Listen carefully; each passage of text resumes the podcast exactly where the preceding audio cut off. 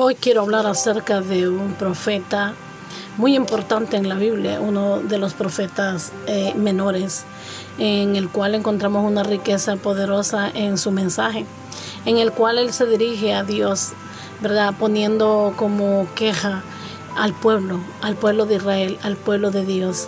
Estaba él en contra de las injusticias, estaba él en contra de la idolatría, estaba él en contra eh, de todo lo malo que los gobernantes hacían en ese momento. Y es que en la historia bíblica encontramos hombres que se pararon en la brecha y pudieron denunciar tales cosas, tales injusticias, ¿verdad? Porque Dios es un Dios que se complace en la verdad y la justicia.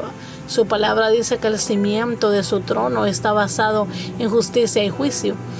Pero nosotros eh, si escudriñamos la palabra, vamos a encontrar hombres que tuvieron el valor de levantarse y poder denunciar delante del Señor, ¿verdad? La eh, mala influencia de los grandes eh, hombres gobernantes, digo grandes en el sentido por su influencia tanto política como económica que tenían en ese momento. Y no es de diferenciar o no difiere de en este tiempo lo que ahora vivimos, ¿verdad? Eh, los, los líderes de este tiempo eh, pues dejan mucho que decir, ¿verdad? El mundo está plagado de hombres ebrios de poder, llenos de avaricia, llenos de maldad en su corazón, que solamente ven por su beneficio propio. Quiero hablarte en esta hora del Dios de la justicia. Dios es un Dios justo, Dios es un Dios bueno, Dios es un Dios eh, misericordioso. Y en todo momento Dios habló a su pueblo Israel, porque su pueblo eh, escogido, eh, Él lo amaba entrañablemente y aun cuando Israel fallaba a Dios, se rebelaba contra Dios y aún cometía la, el peor pecado que a Dios no le agradaba, que era la idolatría, aún Dios mismo, pasado el tiempo, Él les perdonaba y les volvía a dar muchas oportunidades.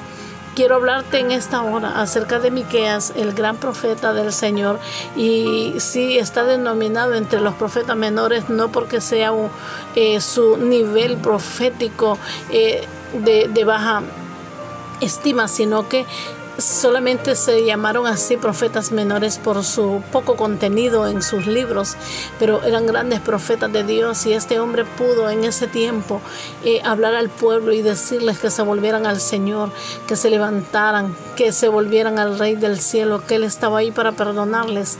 Él estaba, estaba muy, pero muy indignado a causa de de las eh, cosas que se miraban en ese momento, ¿verdad? Eh, muchas cosas contrarias a lo que Dios les había demandado al pueblo, ¿verdad? Y esto que Dios les había dado promesas eh, tan hermosas como darles una tierra que, ¿verdad? Que les fluiría leche y miel, darles una tierra donde no les faltaría nada y sobre todas las cosas les daría gobernantes que gobernaran justamente. ¿verdad? Y es por eso que Miqueas se levanta, ¿verdad? Y él predice muchas cosas, ¿verdad? Eh, predice no solamente, ¿verdad? Eh, el juicio contra las naciones paganas, sino también eh, el juicio contra los líderes que oprimían al pueblo, el juicio contra los líderes que eran idólatras, el juicio contra los líderes que tenían una moral muy baja, que ellos estropeaban totalmente, ¿verdad? Eh, la palabra del Señor, la ley en este caso, que en ese tiempo era la que estaba en vigencia. Pero quiero decirle, ¿verdad? Que Miqueas también fue el hombre que profetizó la venida del Mesías y lo profetizó en medio de, de todas las denuncias o de todas las quejas que él hacía delante de Dios. También en, en uno de sus momentos él profetiza la venida del Mesías en el cual había esperanza, en el cual decía él, ah, había de, de, todo llegar a un nivel ah, pues como Dios lo esperaba, ¿verdad? porque el Mesías vendría a ponerle fin a toda la maldad de este mundo. En este caso, para esa época, eh, pues ellos esperaban el Mesías que gobernara eternamente, mas todos sabemos que Jesús vino solamente a traer mensaje de salvación. Para traer eh, esperanza a un mundo perdido. Y sí, el mensaje está ahí, el mensaje está vigente, el mensaje es, la verdad de Dios, ¿verdad? Que Él vino a dar las buenas nuevas de salvación. Entonces, pero Miqueas nos habla a través de que, si bien es cierto, el Mesías vendría, el Mesías eterno que nació en un pesebre en Belén, Él vendría y traía poder y gloria para salvar al mundo. Y Miqueas, mire cuán importante es su mensaje, porque aún en medio de, de todas las cosas y situaciones que se vivían en Israel, en medio de toda la, la ah, situación política, eh, situación eh, en el sentido negativo, de hecho en el sentido muy negativo, se vivía en ese tiempo, eh, pues lo que más en ese momento predominaba era el soborno, era la explotación de los pobres, eh, los ricos haciéndose más ricos. Y vuelvo a repetir, nada difiere del tiempo de hoy, los tiempos que vivimos. Y Jesús profetizó, ¿verdad? También en su momento, en su ministerio, todas las cosas que se, se vivirían en esta época, porque todo lo escrito, hermanos, por los grandes hombres de Dios, tiene su cumplimiento en su oportuno momento. Y yo déjame decirte en esta hora, amada hermano, Amado hermano, amada hermana, amada iglesia y todo aquel que me escuche, que los tiempos que vivimos solamente son un reloj que se está moviendo, si bien es cierto muchas veces a microsegundos, pero todo lo que está aconteciendo a nuestro alrededor no nos debe de ser a nosotros eh, desapercibido, muchas veces verlo con indiferencia hoy mismo. Eh, la guerra de Israel, ¿verdad? Eh, con eh, los árabes. Esto es algo tremendo, profetizado hace muchos años por hombres de Dios, porque la enemistad entre el hijo de la libre con el hijo de la esclava trae su guerra, eh, sus problemas internos hasta el día de hoy. Todos conocemos la historia. Entonces, todo lo que está sucediendo, ¿verdad? Es parte de los acontecimientos que aún Miqueas profetizó, que se vivirían en estos momentos, ¿verdad? Momentos apremiantes, ¿verdad?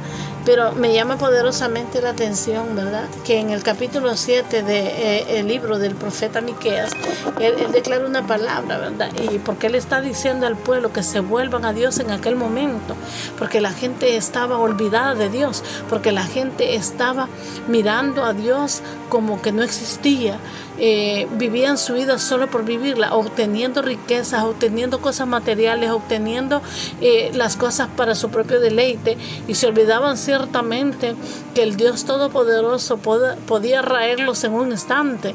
Y y ahora mismo cuando Miqueas está hablando estas palabras y le dice al pueblo que se vuelva a Dios, él, él, él aún les da una palabra muy, muy puedo llamarla ah, yo esta palabra de aliento, una palabra de aliento a pesar de todas las cosas que estaban sucediendo.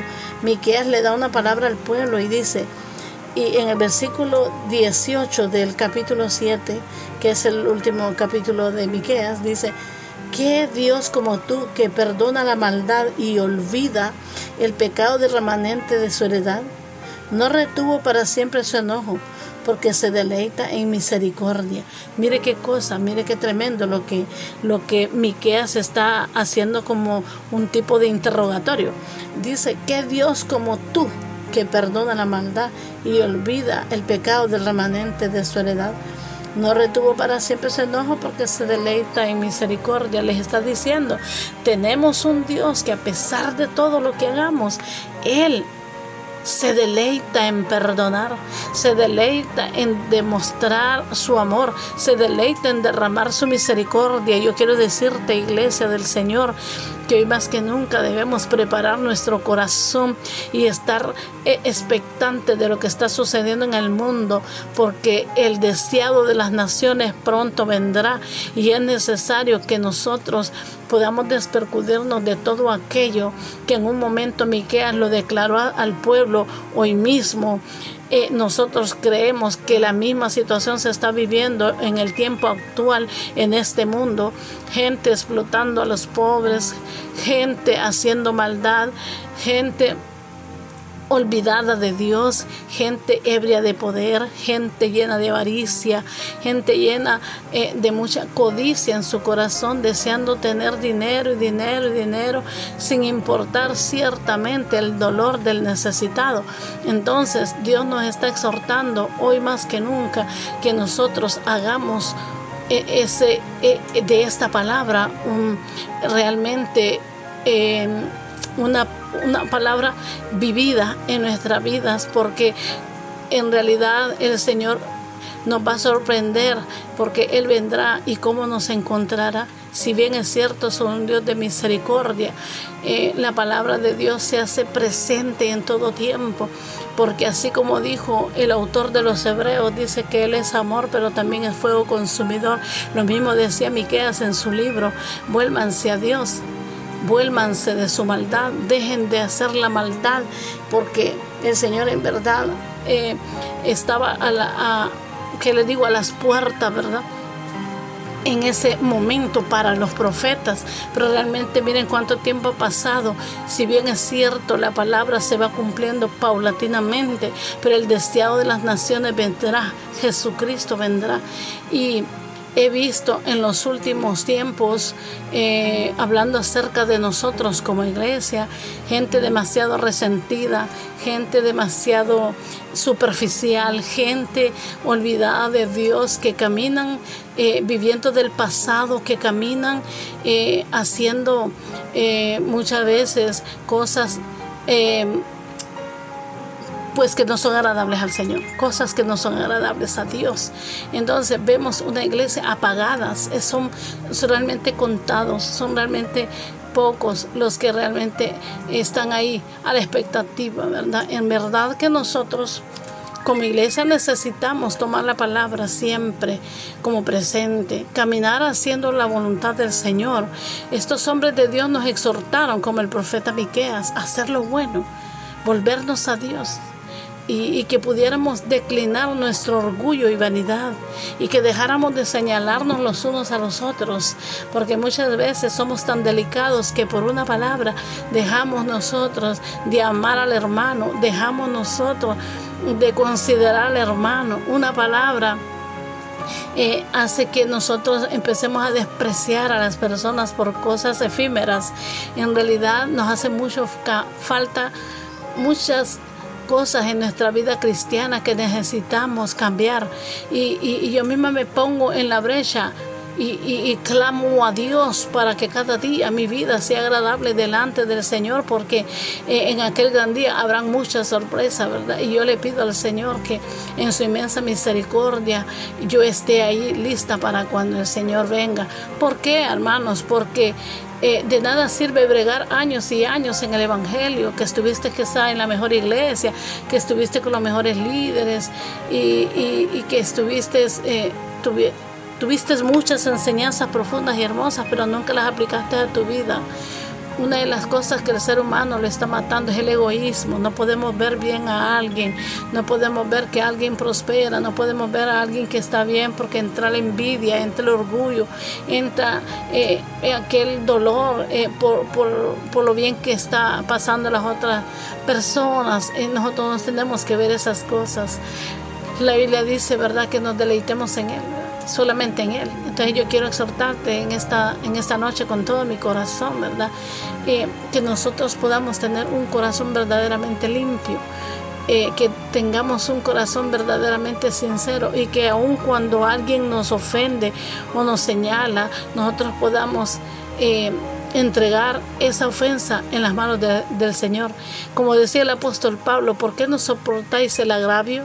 El Señor en los últimos tiempos me, ha hecho sentir que, que debemos nosotros declinar en nuestro propio yo y entregarle al Señor ese yo y dejar que sea él el que defienda nuestra causa. Yo veo hoy mismo en las redes sociales gente defendiendo su propia causa, gente caminando a la defensiva, gente enviando mensajes muy hirientes.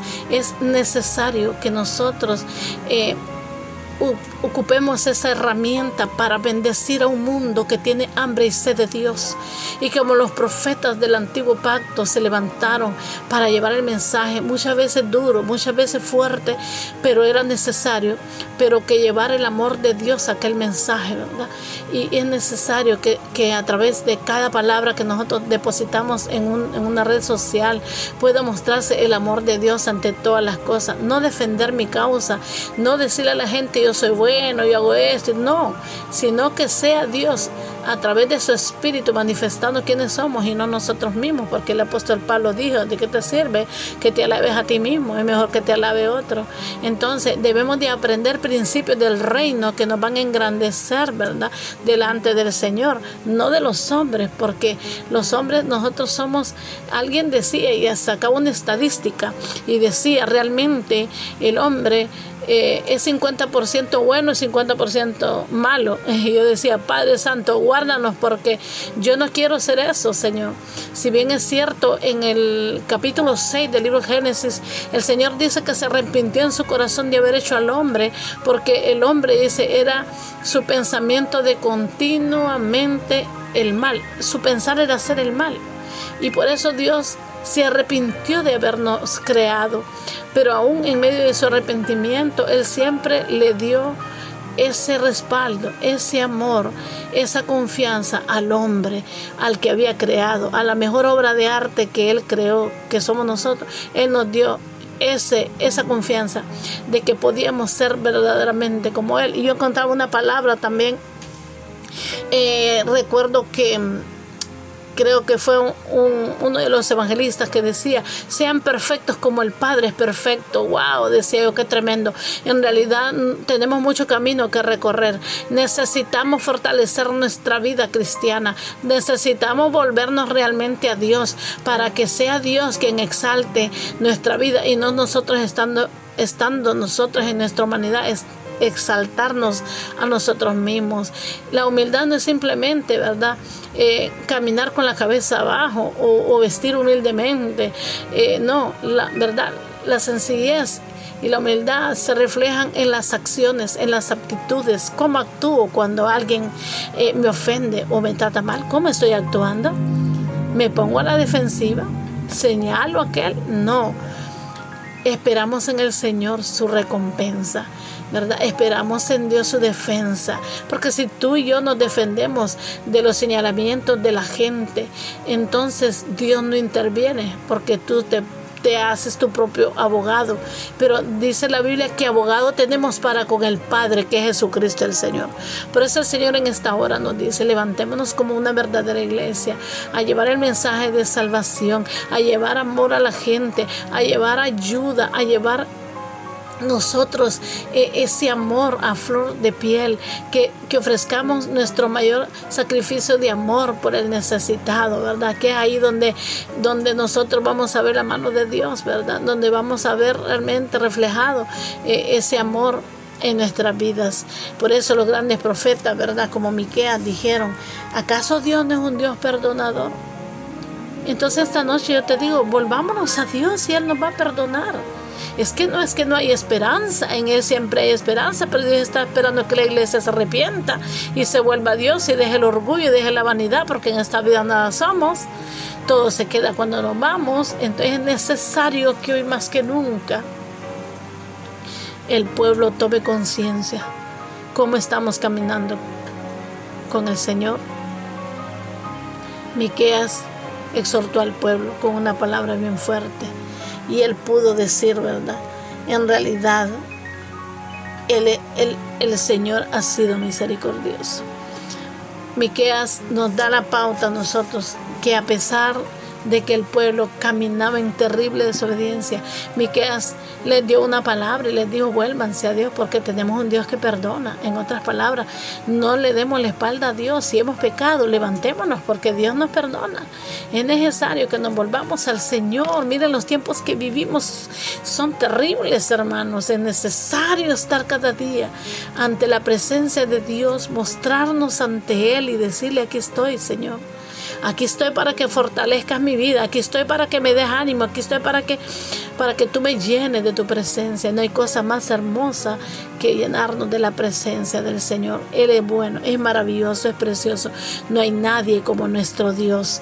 Entonces nosotros en este tiempo, yo le digo, iglesia, vivimos los mismos tiempos que los tiempos de los del Antiguo Testamento de los grandes profetas que hablaron fuerte, pero que también dijeron, tenemos un Dios perdonador. Iglesia, levantémonos. Iglesia, es necesario que nosotros hagamos conforme a la voluntad de Dios y Dios que está ahí, presto para escucharnos, presto para oír nuestras súplicas, para eh, mirar nuestro corazón arrepentido. Él está ahí para perdonarnos. Levántate, iglesia, levantémonos. El Señor viene. El deseo de las naciones volverá y viene por ti y por mí.